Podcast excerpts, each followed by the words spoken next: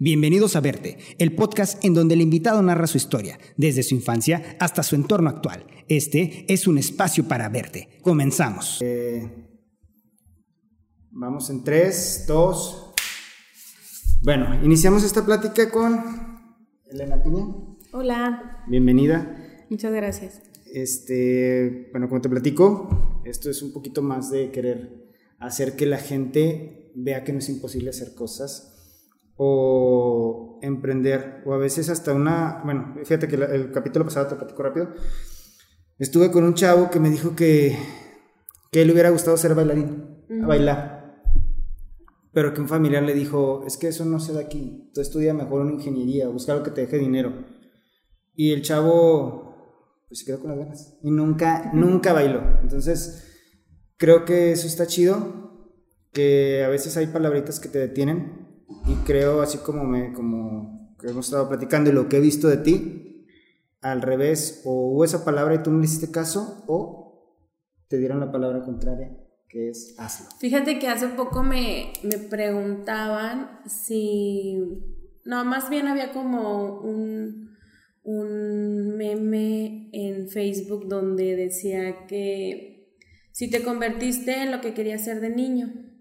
Okay. Y entonces yo me puse a pensar de que, qué quería ser de niña, me acordé de mi infancia y me acuerdo que yo siempre, siempre me imaginé en la televisión, la neta. Por eso estudié comunicación.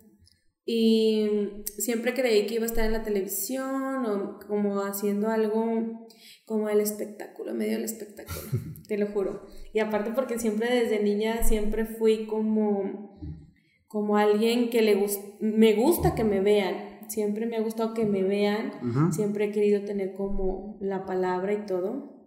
Entonces cuando yo era niña jugaba mucho a que tenía una tienda. Te lo juro, así de que jugaba, que yo tenía una tienda y obviamente que todo lo que vendieran cosas de mi mamá o de la casa y yo me la podía pasar horas en mi tiendita.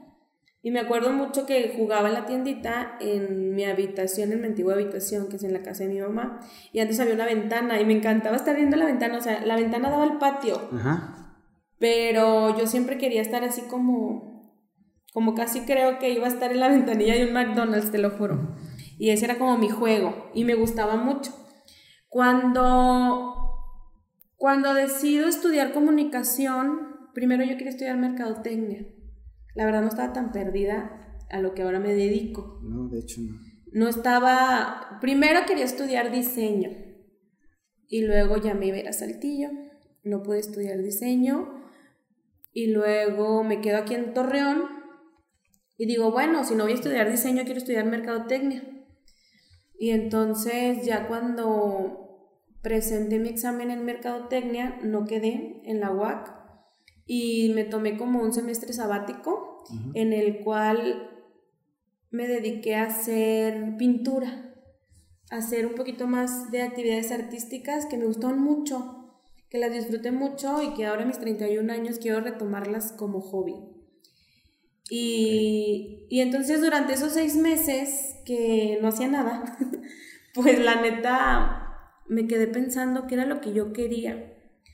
Y decidí darle voz a mi niña y decir, es que yo siempre quiero estudiar comunicación, que en ese tiempo pues como que cumplía la carrera con mis expectativas de niña, de que yo quería salir en la tele, estar en la radio, como que hacer toda esa, esa farándula. Y entro a comunicación y la verdad es una de las, o sea, jamás me he arrepentido de haber estudiado comunicación porque me dio como todas las herramientas de poder, de poder pararme frente a un público y no tenerle miedo a las personas, no tenerle miedo al vender, no tenerle miedo como a, tener la palabra o ser esta persona que esté frente a un público, quizá ahora que tengo piña, pues sería como vender y empatizar con las demás personas. Sí, claro. Pero yo creo que algo que tiene Piña, que es la tienda de jabones artesanales, que es mi tiendita. Patrocinada por Piña, este podcast. Este, este, es que siempre he tenido como ese acercamiento con las personas. Más allá de quererles vender, es como entablar una conversación con ellos, con ellas. Para saber, bueno, me imagino que es para saber qué necesitan y saber qué ofrecerles, porque no, digo, no creo que si lleguen por un jabón, tú vas a decirle, ah, mira, es que tengo este champú que te va a servir. No, Yo digo que, o sea, conoces a tu cliente para saber qué, cómo llegarle. Y, me gustó mucho, o sea, cuando, cuando yo ejercí comunicación, mm, cuando yo estaba estudiando comunicación, mm. pues me, me especialicé en recursos humanos. Ok. Pues porque vivimos en la laguna, donde ya los últimos semestres yo decía, ay, pues me encanta como todos los medios de comunicación, pero sentí que no era lo mío, Alejandro. Sentí, o sea, cuando estudié tele, cuando estaba en radio en la universidad, yo sentía que... La farándula no. Que no. Pero porque sentí que me faltaba como la experiencia de, de poder exponer un tema. Ajá. Como que decía, mm, aparte que también me entró mucho, mucho, entré en mucho conflicto cuando estudié comunicación pues porque hay mucho sexismo en, ah. en los medios de comunicación y como que eso me hizo separarme mucho de la radio, de la televisión, de todo eso. Hasta me hice mi proyecto de tesis hablando como, como, cómo visualizan a la mujer lagunera en medios de comunicación. ¿Qué encontraste en eso? Pues machismo. ¿Mucho? Mucho. Machismo, entonces yo, yo decía, no, yo la verdad no quiero sufrir de machismo y me quiero alejar de esto. Ya cuando estaba en noveno, octavo, noveno semestre que te especializas, pues en mi salón, pues fue por votación, aparte de que me quedé para recursos humanos y la verdad me gustó mucho. Me gustó mucho como esta especialización, después era comunicación organizacional y empecé a hacer proyectos de culturales, porque siempre sí como que me llamó mucho lo que viene siendo eh, la verbena popular. Y empecé a hacer proyectos de hacer, que a lo mejor era lo que me preguntabas hace ratito, porque yo hice un proyecto en la universidad de cómo hacer un bazar lagunero en el centro de Torreón. Y yo hice ese proyecto y me enamoré tanto de ese proyecto porque lo estudié, lo medí, en dinero, en personas, en lo que la laguna necesitaba, pero pues te estoy hablando que era en el 2011-2012 cuando Torreón estábamos viviendo una situación de violencia muy fuerte, que pues la gente lo que, lo que menos quería era salir a la calle. Sí, que bueno, fíjate que era una plática que estaba teniendo hace rato, porque salió, bueno, sé que no tiene nada que ver, pero más o menos te platico. Sí. Eh, salió de pura casualidad un bar que se llama La Chiquita. Este... No lo ubico, pero... Se ha escuchado, Pero era así de que estábamos que en ese tiempo fue de las cosas que no cerraron. Ah. Que fue, que fue de los, creo que no cerraron. Pero la gente de todo el mundo salía y no hacía cosas. Entonces, creo que, digo, tu proyecto suena muy interesante en un tiempo que no sé, que no era, que me imagino que después lo llevaste a cabo. Sí, haz de cuenta que armo ese proyecto, me gustó mucho, la verdad le di mucho, como que me, esforcé mucho en sacar datos reales, sin, de que, sin querer pasar la materia. Yo la verdad, neta que en ese tiempo lo viví, lo quise, y yo siempre lo ubiqué entre la Colón, entre la Colón y la Alameda. Y apenas caigo en cuenta que terminé aquí. Sí, ¿verdad? Entonces, cuando cuando termino este proyecto, pues lo que hago es que lo guardo porque no pude implementarlo, porque después de que me gradué, de hecho el día que me gradué, el día que fue nuestra fiesta de graduación, yo no fui porque tomé un camión para otra ciudad. Fue cuando me mudé a otra ciudad. Y entonces me llevé ese proyecto como muy para mí. La verdad sentí que había hecho como mi mayor esfuerzo, jamás pensé que lo, lo pudiera cómo hacer. Me fui a estudiar, bueno, aparte de que eh, me enamoré y me fui a vivir a Veracruz, y pues de allá es el mollo. Y pero tenía un plan, o sea, tenía un plan de vivir mi, mi vida enamorada, hacer una familia y estudiar comunicación y cultura. Porque te digo que quedé encantadísima con ese proyecto. Que claro que después de, de, de, especializarme en comunicación organizacional, pues también sabía que podía terminar trabajando en recursos humanos en alguna maquila o en alguna empresa de La Laguna. Tener los estudios. Ajá. Te das cuenta que ya me voy a Veracruz, no, no entro a la escuela de comunicación y cultura y empiezo a ser mi familia, me di tiempo para, para como hacerla de, de mamá, de estar en casa. No fue una etapa que me gustó, la verdad, lo tengo que decir, no, no fluí tan lindo como me hubiera gustado y estaba muy inquieta. Entonces, en ese tiempo aproveché todo el tiempo que estuve en Veracruz, pues para aprender cosas nuevas. Y regresé a lo mismo, empecé a asistir a bazares culturales de arte, cultura, vendimia, nuevos proyectos y yo siempre me vi, Alejandro, organizando un bazar. Organizando, así, yo me sentía la más preparada del mundo. Pero después empecé a tomar talleres de todo y un poco. O sea, de todo y de nada y de artes y, y, y cosas que me brindaban como aquellos bazares. Y cada vez me hacía más clic a lo que yo quería. Cuando nace mi hija Pilar, que nace en Veracruz, empiezo a trabajar en un outsourcing de recursos humanos eh, y me quedo en el área de capacitación, en donde empiezo a trabajar para empresas como la Coca-Cola, en reclutamiento, en asesorías y todo. Y la verdad, tengo que decir que me gustó, que sí podía haberme quedado a trabajar de eso en cualquier lugar.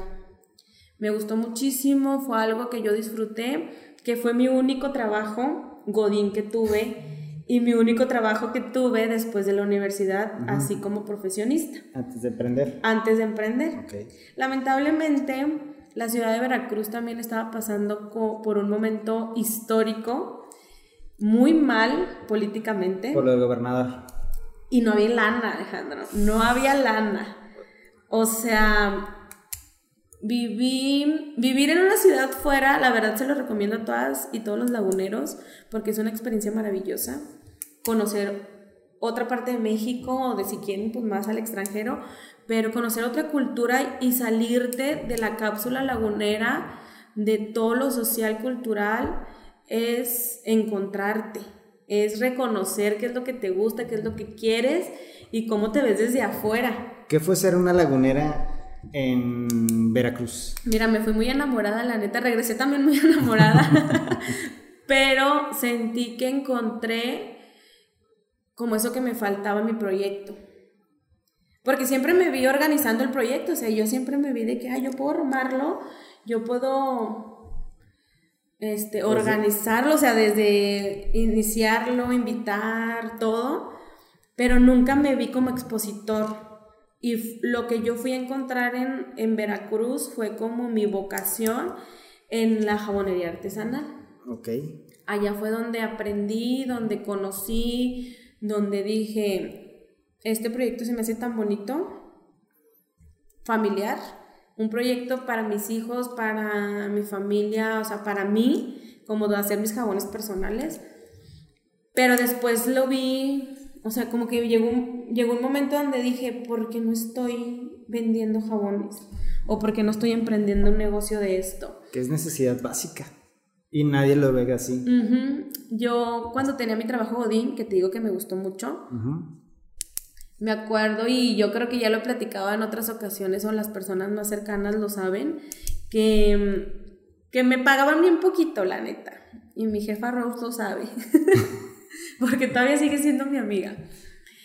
Me pagaban bien poquito y, y yo tenía muchas necesidades porque tenía que comprar vuelos para poder ver a mi familia.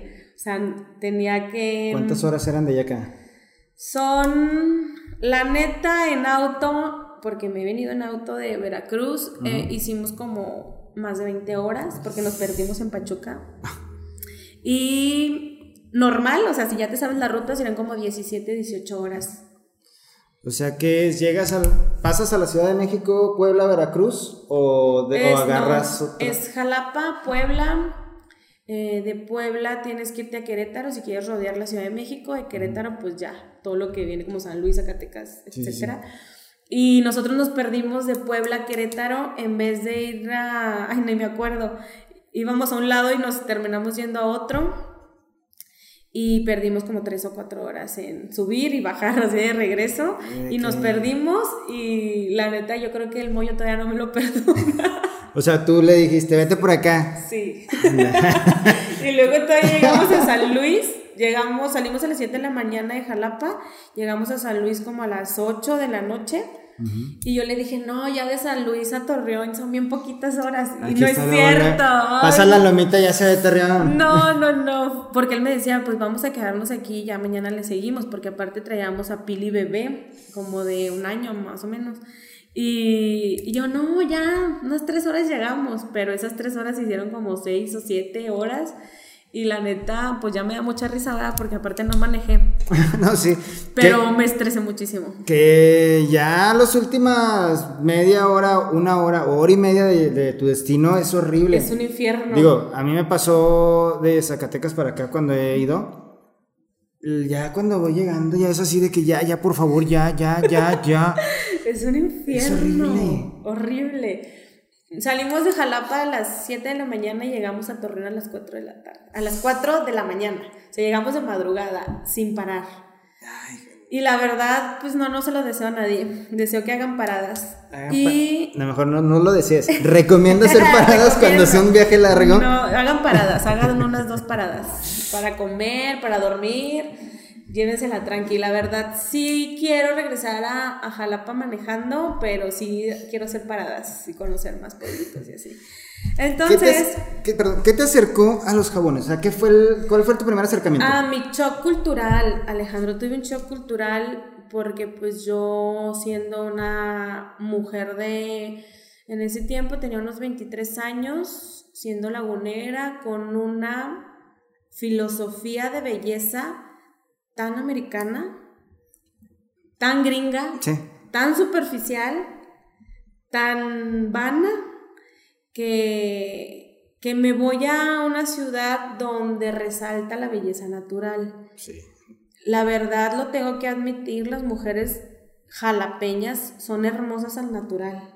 O sea, me sorprendió cómo conocía, cómo empecé a conocer quizá las primeras mujeres que, que conocí, pues fueron las amigas de mi esposo, compañeras de trabajo, de escuela, personas que me brindaron su corazón también.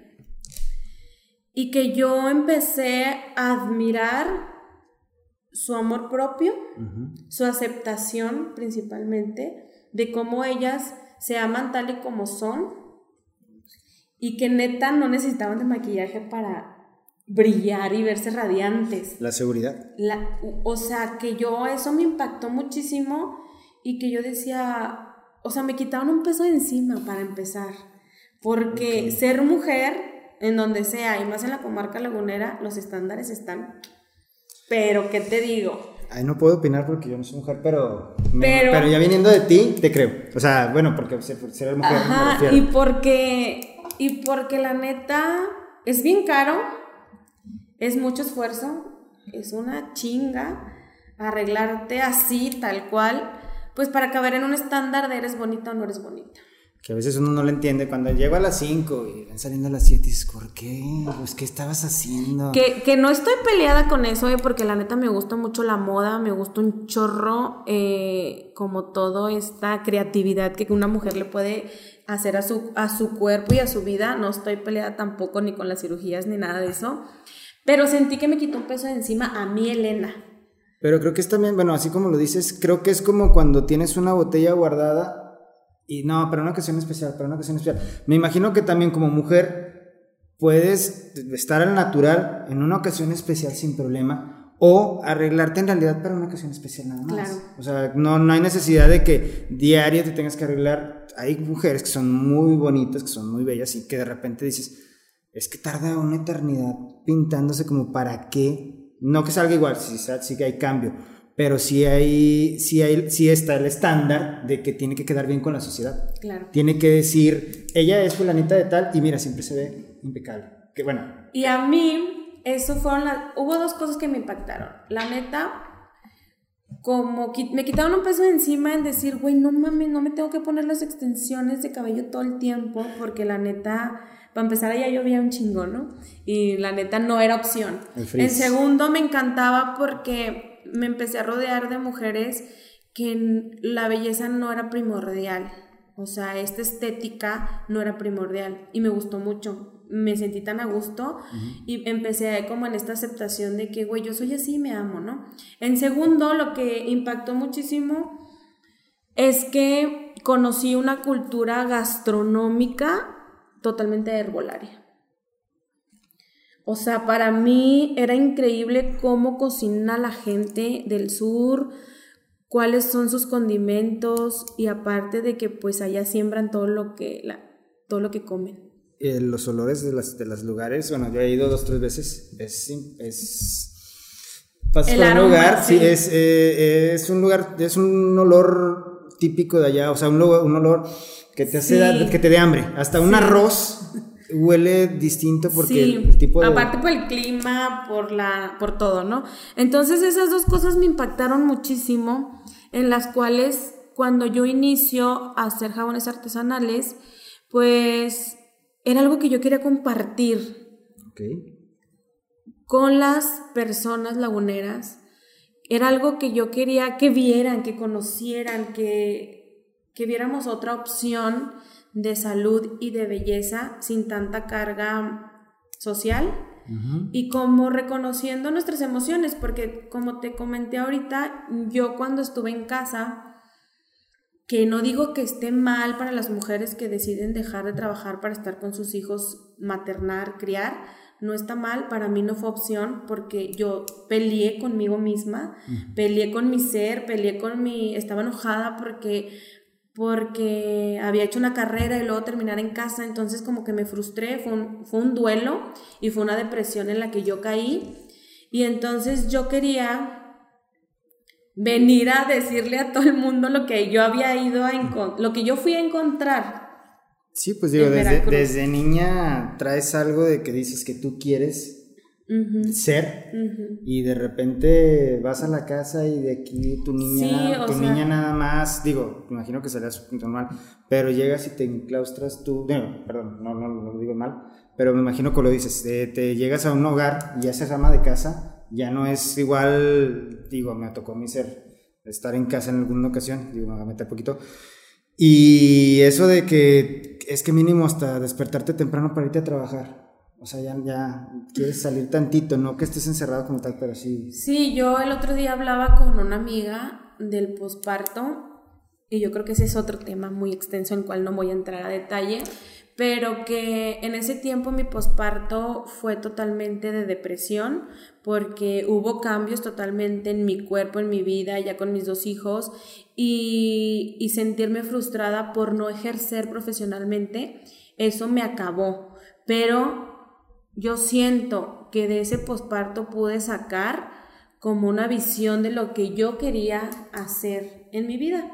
Por ejemplo, después de que trabajé en este outsourcing, que me gustó muchísimo, que decido renunciar, después dije, quiero armar este proyecto tal cual yo lo formé. Quizá no quise hacerlo en Jalapa porque allá era mucho de lo mismo.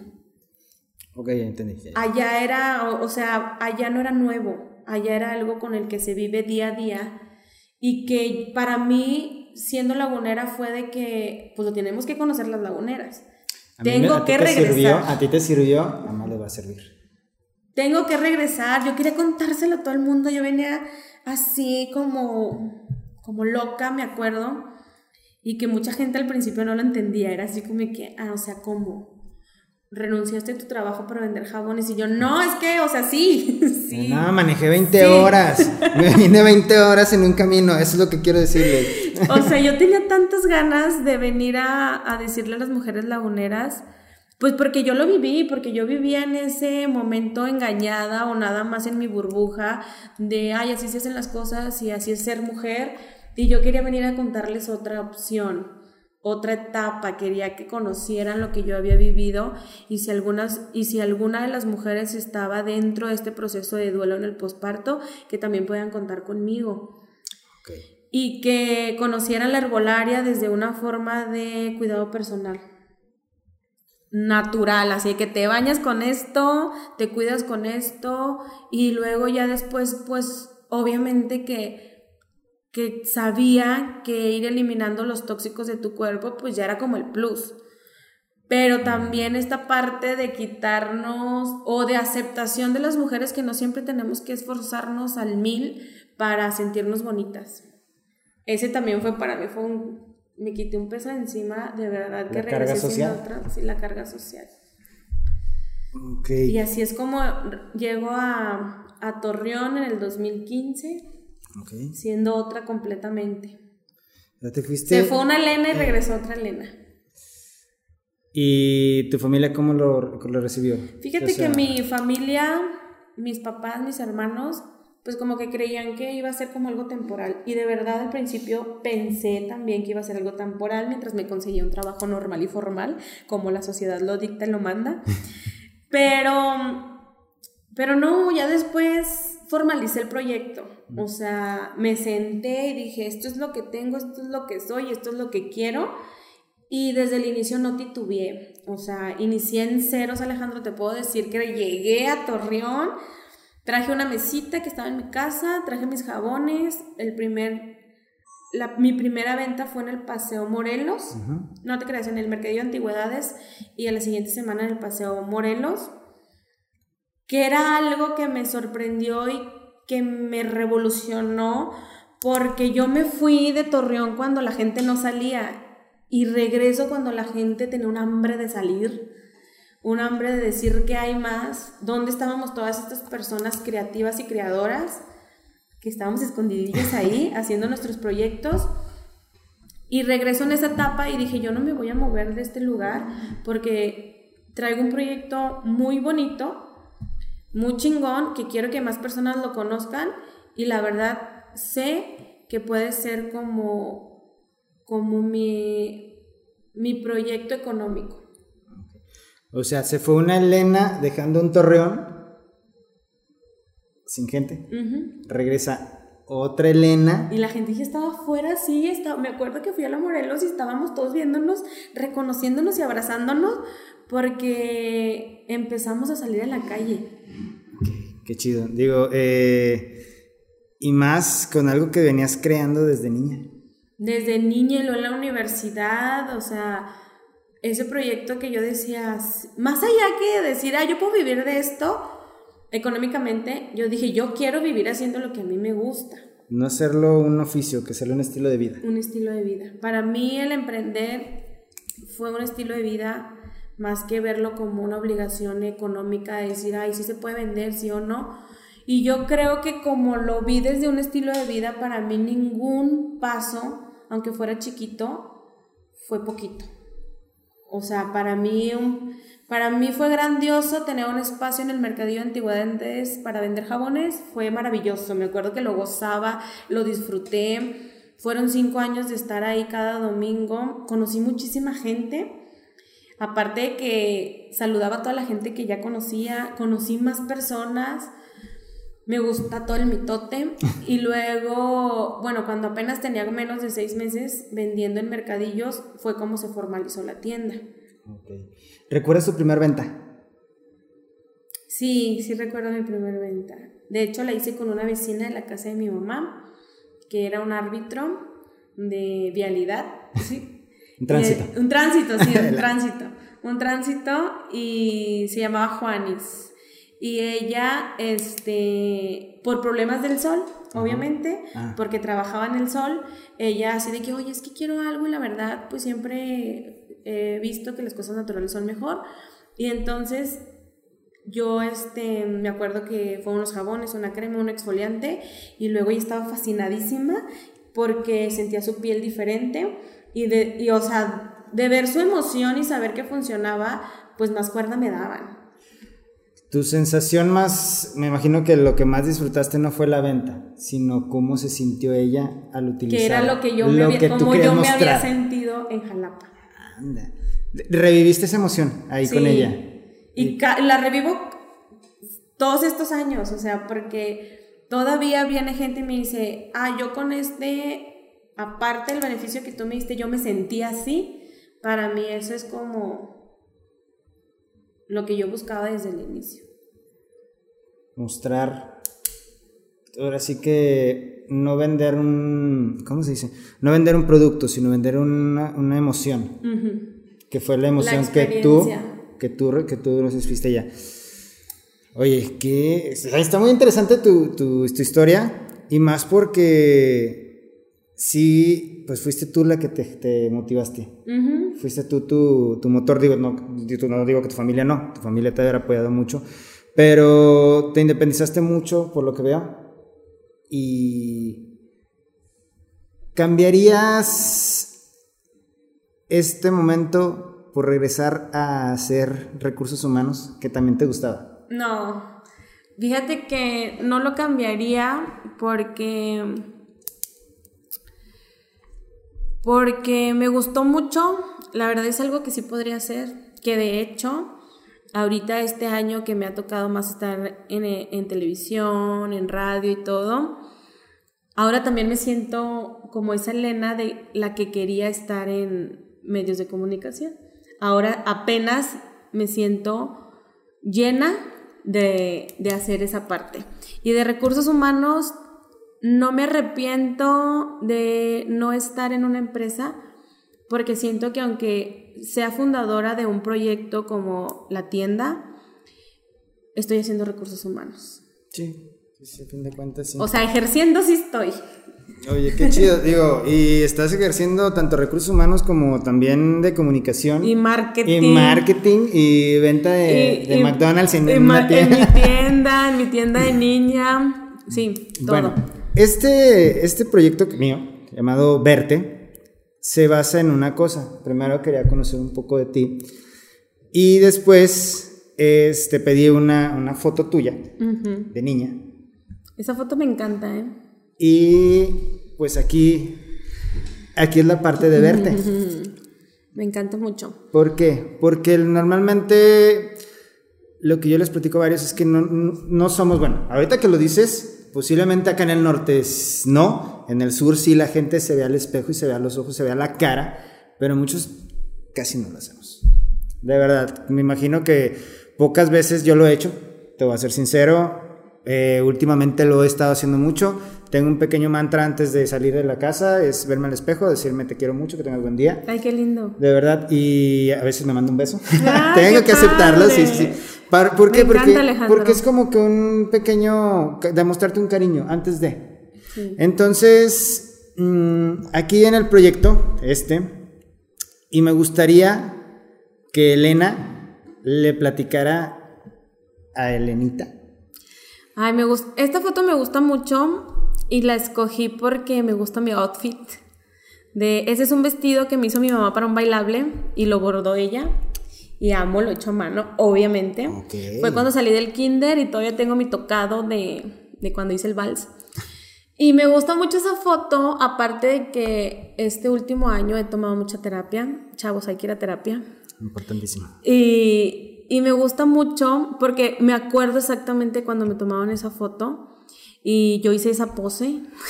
yo, o sea, a mí nadie me dijo que hiciera esa pose, yo hice esa pose. Me acuerdo que estaba chimuela, que un día antes se me había caído un diente. O sea, recuerdo exactamente ese día y me gustó mucho. Yo a esa Elena le diría que está siguiendo, está jugando a lo mismo que cuando era niña porque para mí era un juego, para mí era mi diversión estar en una tiendita con esos productos, me acuerdo que eran los cosméticos de mi mamá. Y que ahora que tengo la tienda, que ahora a mis 31 años tengo esta tienda tan bonita con esta filosofía tan natural, tan rescatando la arbolaria mexicana también, que es algo que me llamaba desde chiquita le podría decir que, lo estamos haciendo muy bien. y que lo está disfrutando mucho. ¿Qué le puedes contar? Digo, ya le contaste lo que está haciendo, pero que ella, ella soñaba con vender. Platícale que fue aprender a vender, empezar a vender. Fíjate que antes de empezar a estudiar la universidad, empecé a vender, a trabajar vendiendo. Eh, yo fui promotora mucho tiempo antes de la universidad y durante, y lo que viene siendo la venta es muy lo mío, ¿eh? Siempre ha sido lo mío. Y yo a Elena le diría que, que, que siempre ha traído como ese don de las ventas, de acercarse a las personas, de hablar con ellas y, y, pues le diría eso, que siempre ha confiado mucho, desde muy chiquita, siempre he confiado mucho en mí, en esa niña, Elena niña, siempre has confiado mucho en ti y que lo sigo siendo, lo sigo confiando, sigo confiando como en, como en todas esas loqueras que se me ocurren todos los días. Pues en tus metas, en tus metas que te fijabas y que te fuiste creando y que ahorita vas realmente llegando a cada meta. Y ahora, ¿qué sigue de Elena? Fíjate que ahorita que después de los 30, que te duele la rodilla. Es la edad de a mí nunca, nunca. Chavos, nunca lo digan porque sí pasa. a mí ya me duele la rodilla, ya me dio cruda. Ya las, las desveladas me duran una semana y apenas llevo 31, entonces alimentense bien y hagan ejercicio. Sí, importantísimo, la verdad. Duerman mucho, duerman mucho, lo más que puedan. Eh, yo, la verdad, eh, lo que sigue para mí es obviamente seguir creyendo en mi proyecto, pero ahora ampliarlo un poquito más, Alejandro. Yo cuando regreso de Jalapa me encuentro pues en una ciudad lagunera donde no era tan fácil emprender. Ahora ya es un poquito más fácil. Hace siete años no era tan fácil. Yo siempre decía, ay, ¿por qué no hay un lugar? Pues cada quien habla como le va en la feria, ¿no? En ese momento yo estaba como de aquel lado en decir, ay, ¿por qué no existe un lugar donde yo pueda dejar mis productos, donde la gente pueda conocerme más y no existía. Yo simple, yo fui directamente con el señor Quintero, que le mando un saludo, la verdad, para mí siempre la familia Quintero de las antigüedades fue como mis ángeles, porque la neta yo llegué y les dije, ¿cómo le hago para vender aquí en su mercadillo de antigüedades? Cuando no es una antigüedad. Cuando no es una antigüedad, Alejandro. O sea, yo me acuerdo que, miren, le entregué mi speech y le dije, yo quiero hacer esto y traigo este proyecto y esto y esto. Y el señor Quintero se me quedó viendo como, ay, ¿qué trae esta? Y dijiste, ya esta hoja tiene 20 años. y ellos bien amables, la verdad, sentí que ellos tuvieron mucha empatía conmigo. Como que me vieron tan con tantas ganas de presentar este proyecto que me dijeron, está bien, Elena, el otro domingo vienes y te pones aquí y vamos viendo qué pasa. Wow. Y, la verdad, para mí esa oportunidad que me dieron fue como maravillosa, porque si ellos me hubieran dicho, no, aquí no se puede porque son antigüedades, pues quizá ni siquiera hubiera existido piña. Fíjate lo que te decía este chavo, perdón. Eh, la importancia de la palabra, ok, adelante. Es importantísimo. O sea, para mí este, ya después el siguiente domingo, de hecho, te va a pasar esa foto para que la pongas. Al siguiente domingo ellos me prestaron una carreta vintage, muy antigua, muy bonita. Y ahí puse los jabones. Entonces, para mí fue como, bueno, es una invitación de un domingo. La verdad, fue tanta gente la que se acercó, la que quiso conocer, la que se le hizo algo extraño aquí que está vendiendo ella. Y eran tantas mis ganas y todas mis presentaciones. Me acuerdo que les explicaba todo, todo, todo lo que era cada jabón. Me quedé afónica, obviamente, ese domingo. Y que después ellos me abrieron las puertas del mercadillo de antigüedades porque también era algo nuevo y era algo de rescatar nuestras raíces con la herbolaria mexicana. Entonces, desde ahí como que ellos dijeron, oye, pues si los jabones son nuevos porque se hacen, pero realmente esta es una tradición. Y desde ahí me quedé en el mercado de antigüedades y me acuerdo mucho todo y cada pasito que fui dando en piña para que esto floreciera. El también que la gente me conoció en un mercadillo donde la neta, pues vas pasando y si te interesa te acercas y si no, pues sigues caminando. Eso para mí me impactó muchísimo y me gustó mucho, lo disfruté mucho, me gustaba. Eh, para mí no era como nada pesado trabajar, levantarme los domingos a las 7 de la mañana para ir al mercadillo porque lo disfruté mucho. Es que, bueno, desde hace rato te, que quería comentar que desde lo que desde antes dices que las investigaciones que hiciste, en realidad yo siento que todo, todo le, le, perdón, le hallaste mucho cariño y mucho amor porque era un proyecto personal. Los proyectos personales, una vez lo escuché, disculpa que te interrumpa, los proyectos personales a veces son más importantes que tu negocio.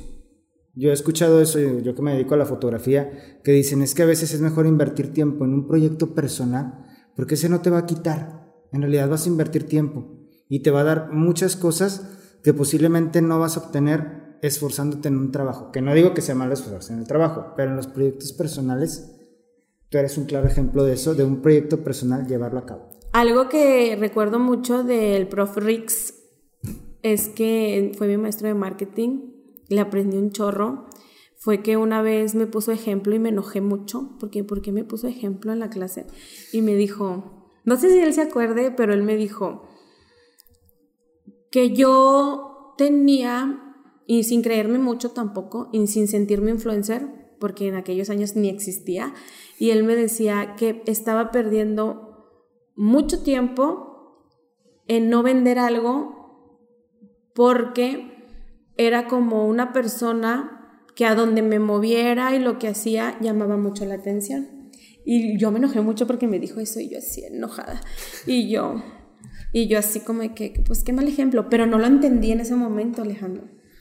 No lo entendí. Y ya después... La rebeldía. Me cayó el 20 de que, de que él me lo hacía saber en que yo podía, con el Quizá también con la preparación que tenía, con la facilidad de palabra que tenía, de acercarme a las personas, de platicarles, de exponerles como el proyecto, era diferente a hacer una venta. A decir, compren, compren, compren, no.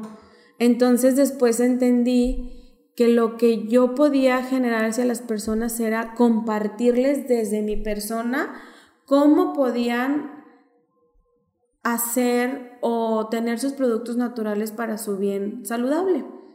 Vendías una experiencia, más que nada, que eso es muy importante ahorita, que vivimos en un mundo materialista, que lo que queremos es comprar una marca. Y que estamos influenciados muchísimo, ¿no? Claro, sí, sí, sí.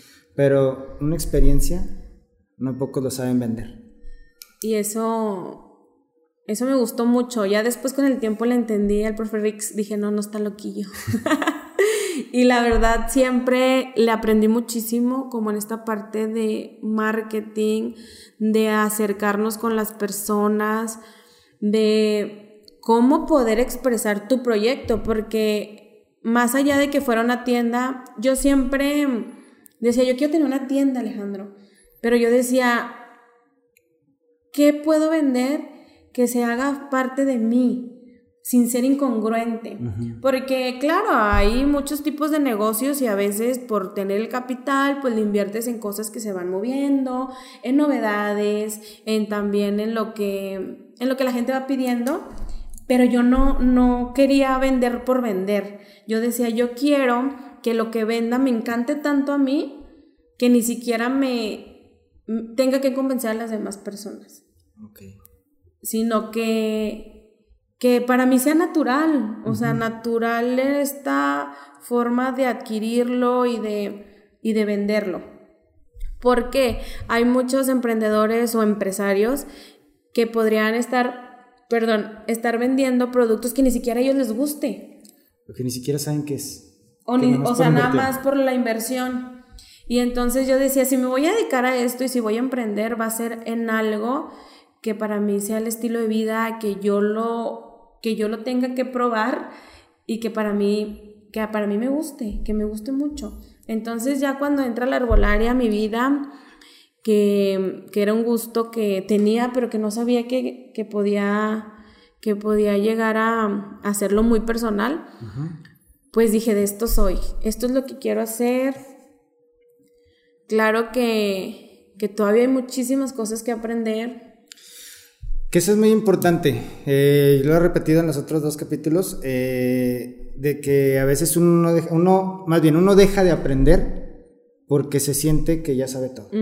Y cuando uno regresa a aprender otra vez, que por eso quiero regresar yo mucho a, nuestras a nuestra infancia, que todo te sorprendía. O sea, realmente cualquier cosa que veías de niño decías, wow, ¿cómo hacen eso? ¿Cómo, cómo es eso?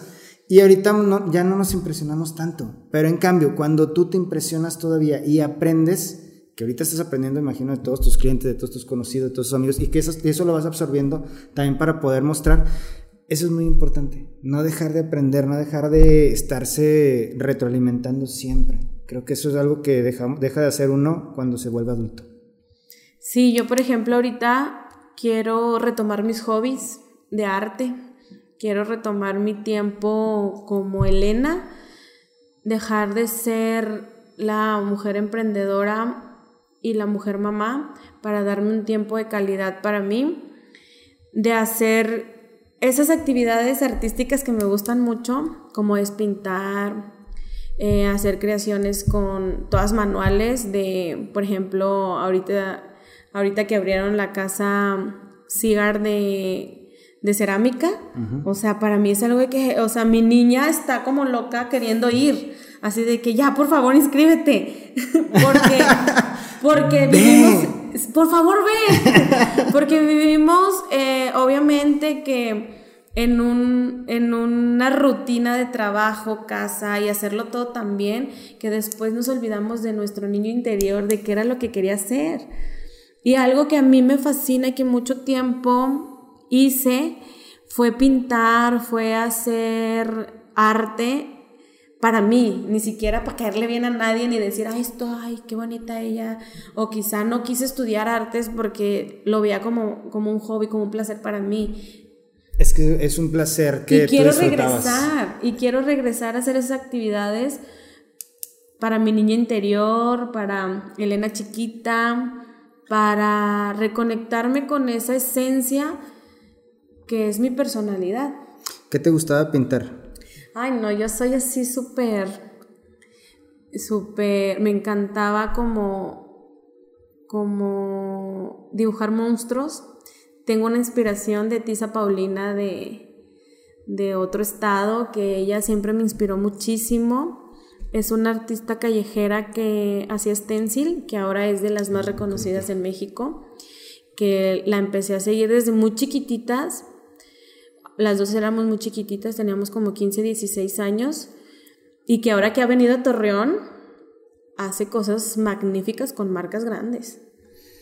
Fíjate que es que hay, hay veces que, digo, tengo a lo que vas, la pintura, que es más urbana, está muy, creo que estereotipada en que está mal hecho y en que es malo. Que, que, que sí, se inicia legalmente, la verdad, hay que aceptarlo, es ilegal. Pero es un arte. Es un arte. Es un arte precioso, de verdad. Eh, y aparte, manipular una lata. No sé su stencil con que lo, lo haga, me sí, es, con, latas, el aerosol. Pero manejar el tipo de puntas, el tipo de aerosoles, las pinturas, no, es, es eh, hay una gama impresionante de pintura, de, latas. Que por cierto, el otro día platicaba con unas amigas feministas que ya se van a aventar un taller de stencil porque pues las protestas necesitamos aprender. Ahí luego les paso el dato. Muy bien, para que la sigan, ahí va a pasar el dato donde van a tener sí, la verdad, porque tiene su chiste. Sí, claro, claro. Entonces, eso es algo que quiero hacer para mí. Eh, como regresar a hacer mis hobbies, porque después la vida adulta eh, cuesta mucho. Sí.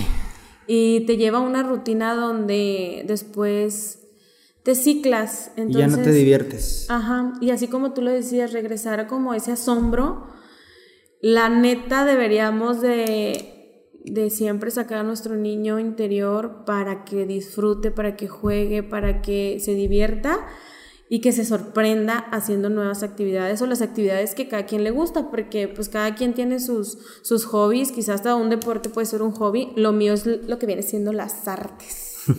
la cultura y las artes. es que me encanta, me encanta mucho. Fíjate que eso que comentas, y estoy yo también diciéndote, que ya no es fácil impresionar a la gente. Yo tengo un ejemplo muy claro, tengo varios conocidos que Simplemente, por ejemplo, las películas ahorita que están de superhéroes, yo las disfruto como niño, te lo juro que yo estoy así. wow. Y ellos, no. Eh, digo, yo también me gusta leer cómics y yo así de que no, eso no se basa en el cómic. pero yo me impresiono al ver la película. Es más, a mí Batman contra Superman me encantó y todo el mundo, no, es un fiasco y es que no está bien hecho. Disfrútenla. Ay, es, que, nos volvemos tan críticos. Exacto. Es que ya es a donde voy. Como y crees que ya sabes todo, ya no te impresiona nada que viene. Pero cuando te disfrutas eso y te sorprende, dices, wow, ¿cuántos el que pensó esa escena, el que hizo el vestuario, el que hizo los efectos especiales, fue un trabajo. No nada más lo hicieron, no nada más, digamos tú, no nada más dijiste, ah, un jabón y se creó el jabón. O sea, en realidad me imagino que el proceso hasta de hacer un jabón ha de ser impresionante. Eh, hace tiempo, hace rato te platico y estaba viendo cómo hacían, fui a, una, a un lugar donde hacen vino tinto y te juro que estaba la gente hablando atrás de mí y así, bien, bueno, no, me estaban hablando a mí, no decir que estaba, sino que estaban... Uno estaba parando oreja, Alejandro estaba parando oreja. no, era una rueda de prensa, este, pero pues yo ya había tomado mis fotos, pero yo estaba viendo impresionado cómo hacían el vino. Porque empezaron, empezó la molienda, aventaron las uvas y empezaron, y luego sacaron unos tubos que le pusieron hielo y yo, wow. O sea, eso que te impresiona, que te gusta, y que me imagino que cuando retomes la pintura una vez más vas a impresionarte otra vez. Y bueno, más bien vas a, porque vas a aprender, posiblemente vas a llevar a cabo algo que ya sabías, pero imagino que vas a retroalimentarte y es donde llega la sorpresa que debemos regresar a ser niños. A ser niños, a sorprendernos, a, a, vivir el momento, a ser espontáneos y dejar de ser tan críticos porque, ay no, ese, esa parte de la adultez, la neta nos matan los momentos. Creo que hay una frase que a mí siempre me ha molestado, que es la de, es que ¿por qué no eres más maduro? o sea, sí es uno maduro en ciertos puntos, pero no tienes que ser maduro todo el día, en realidad. no, no tiene nada de malo de ser poquito niño una vez, una hora al, día. Y te llena, te llena el día, te llena de alegría un rato y ya mínimo ya estás sonriendo y regresas otra vez a ser adulto feliz. Claro, yo hace poquito que cumplí años en agosto, me festejé con una fiesta de disfraces y lo gocé tanto, Alejandro. ¿De qué te disfrazaste? Era de vaqueros galácticos. Ok. Y lo disfruté tanto porque ver a mis amigas y amigos disfrazados y dando su mejor momento y luego también Moyo, que es mi esposo, el sociólogo más nerd que conozco, entrándole a la jugada para mí fue de que muertos de risa, estábamos gozando el momento sin decir, ay, sin, decir Alejandro, ay, este, pues qué mal nos vemos así como muy vaqueros galácticos. ¿Por Porter o por otra cosa? No, la neta una amiga me dijo de que qué vas a hacer tu fiesta y luego yo tenía como otra inspiración, pero cuando me dijo eso de vaqueros galácticos dije, ay, yo también tengo una vida agropecuaria aparte. Tengo una vida agropecuaria de hice la prepa en una escuela agropecuaria. Ok. Y después dije, oye, sí. Este va, vaqueros futuristas. Sí, ajá. Y entonces me gustó mucho, lo disfruté mucho. Hace mucho tiempo que yo no disfrutaba una fiesta sin estar pensando en que caerles bien a todos, que si ya comieron, que si esto, que si lo otro. Dejé de hacer como la adulta para disfrutar el momento de mi fiesta y no, fue, fue espectacular. Fíjate que yo, bueno, el año pasado no, eh, este año posiblemente tampoco. Pero cada año un amigo hace la fiesta de disfraces en, en diciembre. En diciembre. En noviembre. Dije, ah, bueno, cada quien. Para, Halloween. Si es que nos vestimos de, de Santa Claus. no, para Halloween. Y es muy curioso porque los que se sienten raros y mal son los que no van disfrazados. Y hasta sí me ha tocado decir que es que me siento raro. Pues sí, o sea, Pues sí, dijeron a de disfraces. era, para eso era, Nunca para- dijeron, sí, y es, imagino, no sé si a tu fiesta fue alguien que no iba disfrazado. Fíjate que sí había, obviamente que no, los, no les obligué, pero quien más estábamos enloqueciendo éramos todos los que estábamos disfrazados. Y es que hasta, oye, qué chido te pintaste, oye, esa, esa, esa playera, esa blusa, ese pantalón, oye, las botas, o sea, Sí. ya dices, el ingenio de cada quien, qué chido, porque ya llegar a una fiesta vestido, y cuando disfraz, si no vas disfrazado, creo que debe ser muy aburrido. Nunca he ido a una sí. fiesta de disfraces sin ir disfrazado. Siempre voy disfrazada. Sí, el otro día mi hijo Diego me, me dijo que si podíamos ir disfrazados a ver la película de Spider-Man. Y yo le, después le dije, ay, sí, pero ya después me emocioné por dentro. Dije, sí. Ay, qué bueno que lo pidió, qué bueno que lo Y pidió. yo así de que estaba, estoy muerta de felicidad. ay, sí, sí, vamos a ir disfrazados. Entonces, ese reconectarnos con nuestro niño, con nuestra niña y también respetar el amor propio, que yo siempre lo he traído como muy de cajón, la palabra amor propio. Y que tampoco es romantizar el amor propio, Alejandro, porque es un trabajo, es una chambota, es reconocernos, es aceptarnos y es amarnos hasta en nuestro peor momento que estemos pasando. No ha sido fácil. Después de la pandemia yo creo que todos nos quedamos con, con una visión de dejar de ver hacia afuera y ver hacia adentro, de cómo nos sentimos, de cómo estamos y qué es lo que queremos hacer. Para mí después de la pandemia fue también como un cambio muy fuerte, porque para empezar fue muy difícil eh, para los emprendedores laguneros y emprendedoras. Fue como un reto emprendedor, pero también fue un reto personal. Y yo creo que el que siga pensando igual antes, que antes de la pandemia, yo creo que no, no entendió nada de lo que pasamos. No, creo que captó la idea. No captó que la nos idea. mandó la madre tierra. Ajá, entonces yo creo que todos cambiamos mucho. Yo he notado que todo mi círculo de amistades entre amigas y amigos, todos estamos como en un proceso emocional fuertísimo y que, y que es personal. O sea, cada quien trae su lucha personal sin clavarnos en el uno ni en el otro en decir, ay, pues no me habló, se alejó de mí y así. Yo creo que también eso es aceptación de, de cómo vamos pasando los duelos, los momentos. Y a mí me ha dejado muy buenas experiencias. La verdad soy de las que siempre ve como lo bueno de las personas y de los momentos. Me falta maldad, me falta maldad. Y este, mm, pero es mi esencia. Si me ha tocado perder por esas situaciones de no ver la maldad en una persona o la maldad en las situaciones, la verdad eh, he aprendido a la mala, pero me quedo con esa, con esa Elena que siempre ve primero lo bueno. Eso es muy bueno. Eso, eso es muy bueno. Muy bueno. La verdad. A ver, ya estamos llegando aquí a la- a la- al final de esto. Me gustaría que de, les platicaras, bueno, bien les comentaras a quien escucha y quien nos va a ver, en tus palabras, ¿qué les podrías ex- expresar tú para que cumplan sus sueños? ¿Qué es lo más importante que para ti fue para llegar hasta donde Elena? A Elena. ¿Sabes qué les podría decir? Que la verdad no, no le hagan mucho caso a las demás personas.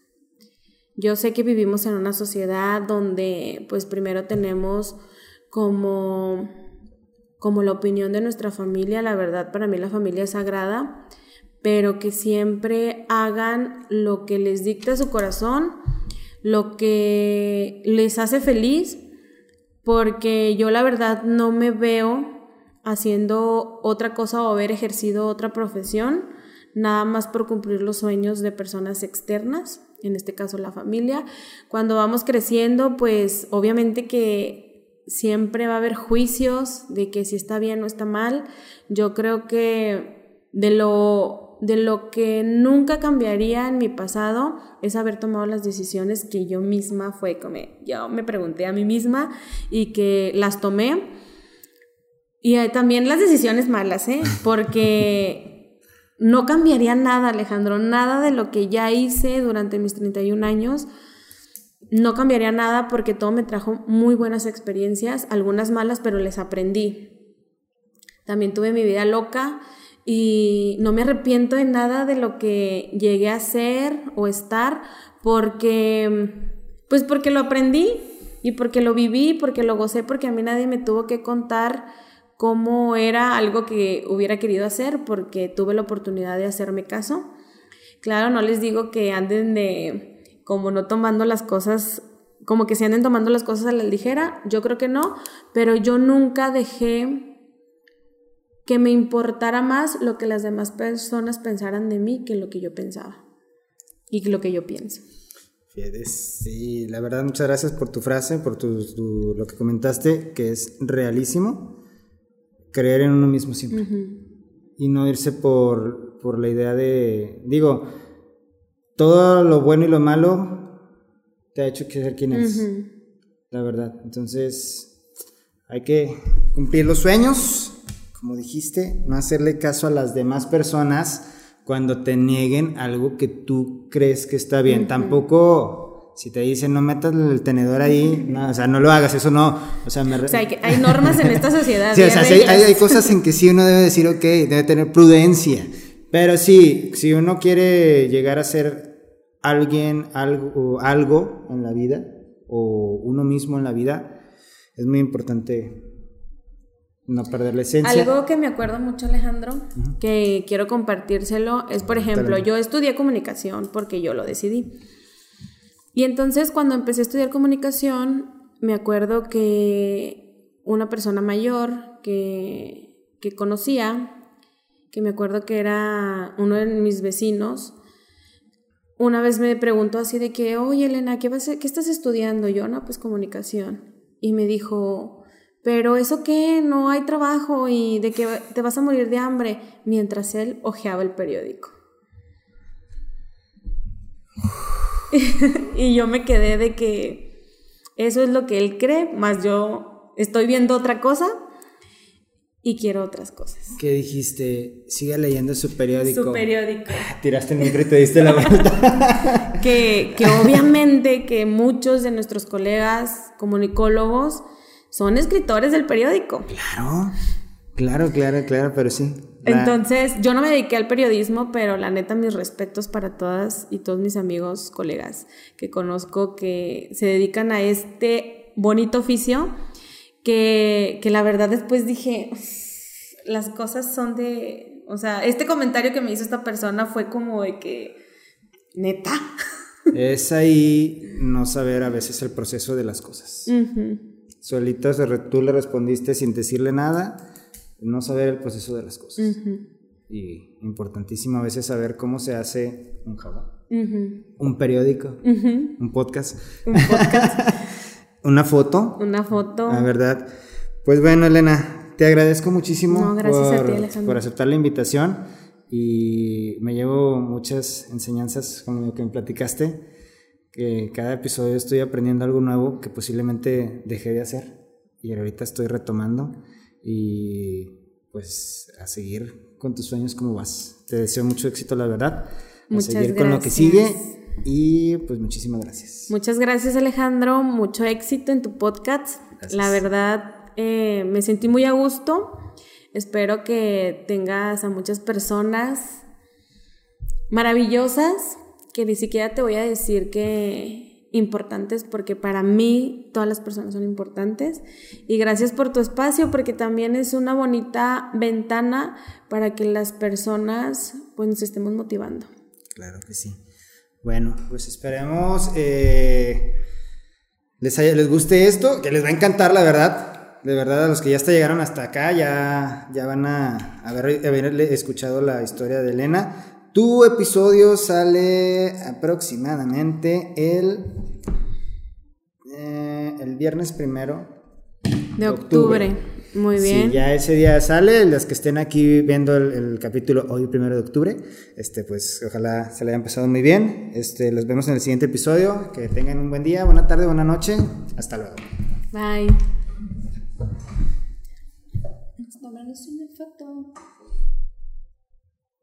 Listo. ¿Cómo estás en Instagram? En Instagram está como